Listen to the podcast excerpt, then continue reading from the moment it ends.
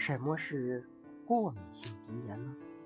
过敏性鼻炎是鼻炎的一种，鼻炎还包括慢性鼻炎和急性鼻炎，后者通常指感冒。过敏性鼻炎是发生在鼻腔黏膜的变态反应性症状，是耳鼻喉科常见的疾病。随着工业化的发展，过敏性鼻炎的致病因素不断增加，该病的发病率正逐年上升。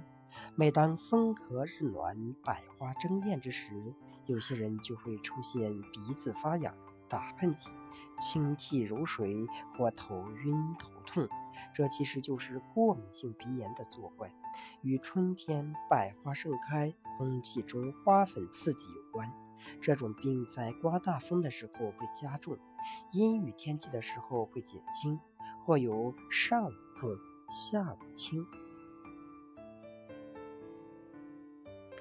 过敏性鼻炎的症状与感冒相似，因此有不少患者在发病初期常把过敏性鼻炎当成感冒，自行服用感冒药物或就诊其他科室，而不能得到及时的正确诊治。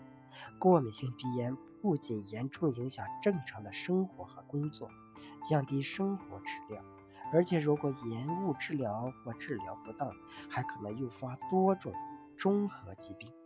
最常见的是支气管哮喘，有的还并发鼻窦炎、中耳炎、过敏性咽喉炎等。